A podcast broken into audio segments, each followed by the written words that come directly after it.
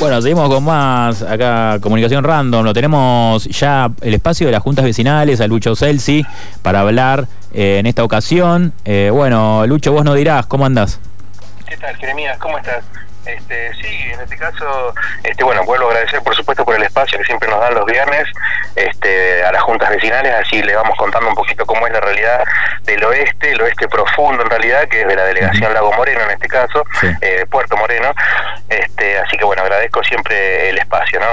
Y bueno, en esta ocasión la verdad es que estamos, seguimos preocupados por el tema de la seguridad, de la inseguridad en realidad no se detienen los casos Jeremías en el oeste. La verdad ¿Hubo algún otro episodio? Perdón son aproximadamente cinco o seis por día, al menos de los que nosotros nos vamos enterando. Nos este, tenemos nuestra comisión de seguridad, que hay muchas personas de, de, varias juntas, y ahí nos vamos comentando cuando a un vecino le intentaron entrar, cuando a otro le entraron, cuando uno le robaron, este, y ahí nos vamos intercambiando este, la información. A raíz de esto pedimos a, la, que es del jefe del Centro de Monitoreo Municipal, le pedimos unas estadísticas que nos dé, porque realmente eh, nosotros de alguna manera como juntas hicimos la tarea, hicimos uno de los, una de las cosas que nos pedía eh, eh, la policía, el municipio, era que de, eh, le digamos a la gente que denuncie. Antes no se realizaban muchas denuncias al 911,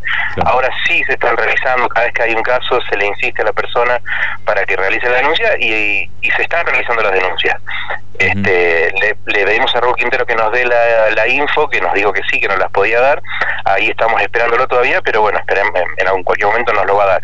Pero a diario son muchos casos, Jeremías, los que se están dando, y esta es una situación que eh, se está agravando cada vez más. Por un lado está el tema de, lo duro que es que te roben todo y por el otro lado también es, eh, está creciendo y está creciendo los grupos organizados, los malhechores que cada vez eh, abarcan más territorio, cada vez lo hacen de manera más efectiva, es decir, hay que, hay que ponerle un, un freno a todo esto.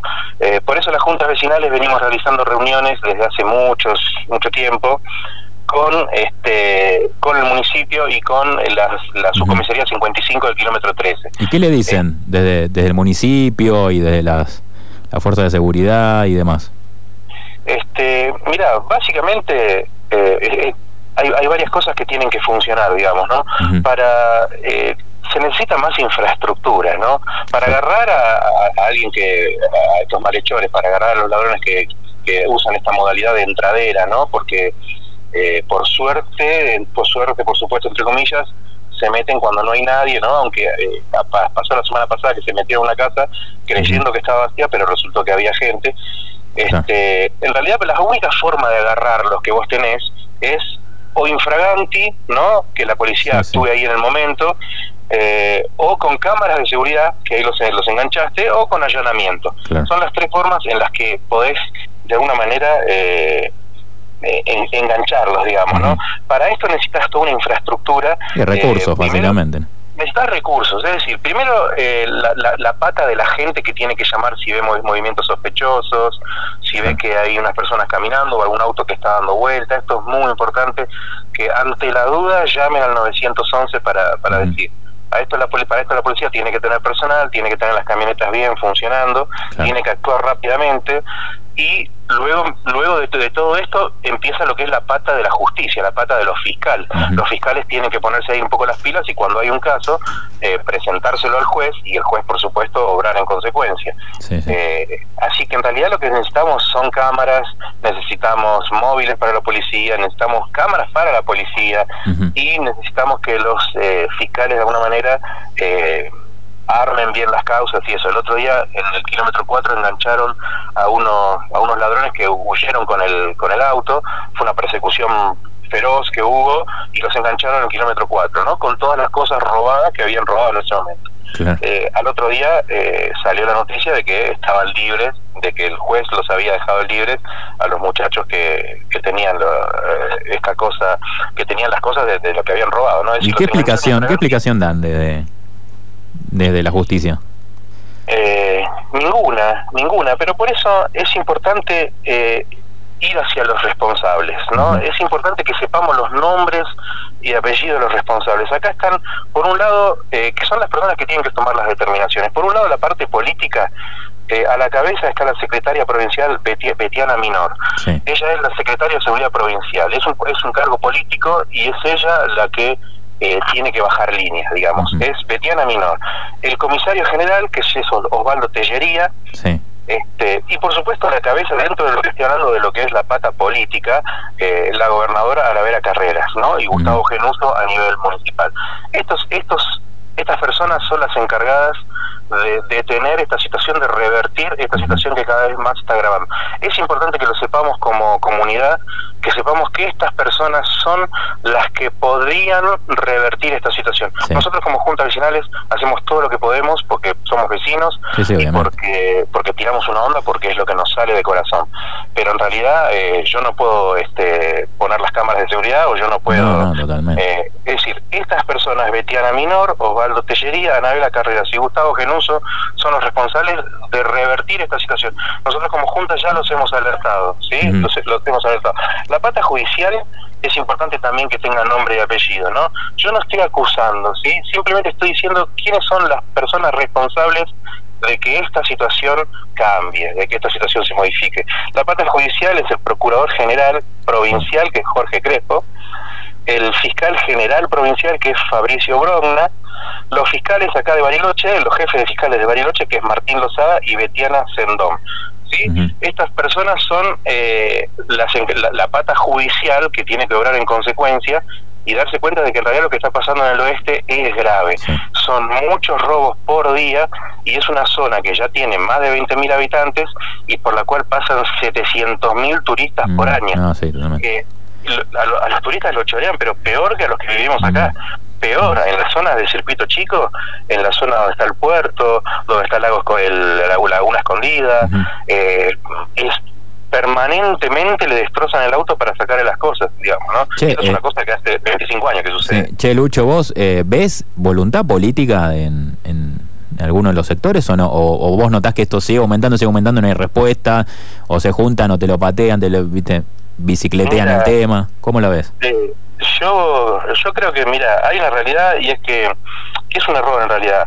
El oeste, en la delegación de Puerto Moreno, eh, representa el 10% del padrón electoral. Así que me imagino, pensando mal, pensando mal, repito, que eh, es la bola que nos dan, ¿no? El 10%. Claro. Eh, y, y, esto es un error, digamos. Igual quiero aclarar que las personas con las que hemos interactuado, es decir, la, el sistema eh, el Betiana Minor, digamos, tiene un encargado acá a nivel municipal que es este Silvio Barriga. Hemos interactuado con él y la verdad es que de parte de Silvio Barriga hay mucha voluntad, nos atiende el teléfono, eh, interactuamos, lo llamamos, responde que esto que lo otro. Pero claro, cuando nosotros le decimos eh, a Barriga, mira, necesitamos más infraestructura, él va y le golpea la puerta a Betiana Minor, la secretaria de Seguridad Provincial, y Betiana dice, y mira, eh, no hay recursos este, o eh, arréglense con lo que tengas, ¿no? Este, con la policía hay muy muy buen muy buen trato, la verdad es que el subcomisario Millaguán, Pablo Millaguán y el subcomisario eh, Fuentes, eh, la verdad es que hemos mejorado muchísimo en, esa, la relación con la subcomisaría 55. Eh, cada vez que lo llamamos atienden, le informamos de cosas, la verdad que eso ha funcionado muy bien, ¿no? Lucho. pero, pero estos son de alguna manera intermediarios en lo que viene a ser de la verdadera solución, que es una bajada de línea, una bajada de línea política, este, que tiene que venir de, un poquito más arriba y decir, está bien, serán el 10% del padrón, pero por ahí pasan 700.000 personas por año, ¿no? Por un lado, y por el otro, no importa que sea el 10% o el 1%, tienen que actuar porque se trata de la vida de las personas, de la calidad y de la integridad de vida de las personas. Lucho, ¿cómo estás? Germán te saluda. ¿Qué tal, Germán? ¿Cómo estás? Bien, estaba viendo, eh, o pensando en realidad, eh, ¿tenés un registro de cuántas cámaras de seguridad tiene la municipalidad o la provincia acá en el oeste? Sí, eh, más o menos en total, en todo Bariloche son unas 130 cámaras, más o menos, 128 creo. en el oeste, en nuestra delegación, hay 13 cámaras. Estamos hablando de la delegación más grande de Bariloche, eh, con una situación geográfica eh, particular, ¿no? Muy boscoso, eh, muy montañoso. 13 cámaras que la mayoría están puestas en el kilómetro 12 y el kilómetro 13. Es decir, que el resto de alguna manera es una especie de, vacío total. Se habla de una que van a poner en el puente del circuito chico, hay que separar a los morenos, una en Colonia Suiza, es decir, contaditas las cámaras y bueno, no estarían alcanzando, ¿no? Y es gracioso porque, claro, son 13 de 130, que es el 10%, ¿no? Este maldito 10%, este, que es el 10% de bola que nos dan. Bueno, bueno, muchas gracias Lucho por bueno volver a volver a remarcar ¿no? la preocupación y la voz de, las juntas vecinales en esta problemática que bueno hay, hay, que encontrar una solución, ¿no? Esto no puede seguir creciendo de esta manera eh, porque afecta a todos, afecta al turismo, afecta eh, también obviamente a los vecinos, mm. la vida diaria, ¿no? Uno quizá eh, viene con una dinámica que, que, bueno, lo que es, ¿no? Bariloche, que es hermoso, los paisajes, la tranquilidad y, que se ve afectado por esto. Uno busca una calidad de vida acá que, este, que, bueno, lamentablemente con esta situación te perjudica, te perjudica mucho, es muy es muy feo esta situación. Que la gente sepa fundamentalmente los vecinos y vecinas del oeste, eh, primero que llamen cuando vean movimientos sospechosos, que se que armen grupos de WhatsApp para, para intercambiar información, que llamen al 911, ante la duda llamen al 911, que la policía está, está actuando, digamos, en nuestra delegación está al tanto de toda esta situación, están atajando los penales como pueden la, la policía. Este, primero que llame y después que sepa muy bien disculpame que lo vuelvo a recargar, ya los dejo, pero que la, gente sepa quiénes son los responsables, ¿no? Este, porque de la pata judicial y de la pata política, porque en definitiva, al, final de cuentas, eh, se trata de votos a lo último, eh, digamos, así que... Más en esta época, ¿no? Más en esta época, que sepa que si esta gente que tiene que hacerse cargo de, de los compromisos que asumieron en sus cargos, si no lo hacen, entonces que se vayan. Bien. Bueno, muchísimas gracias Lucho, nos volvemos a encontrar, un abrazo grande. Y esperamos que puedan encontrar una, una solución. Dale, gracias, abrazo, chau, chau, hasta la próxima.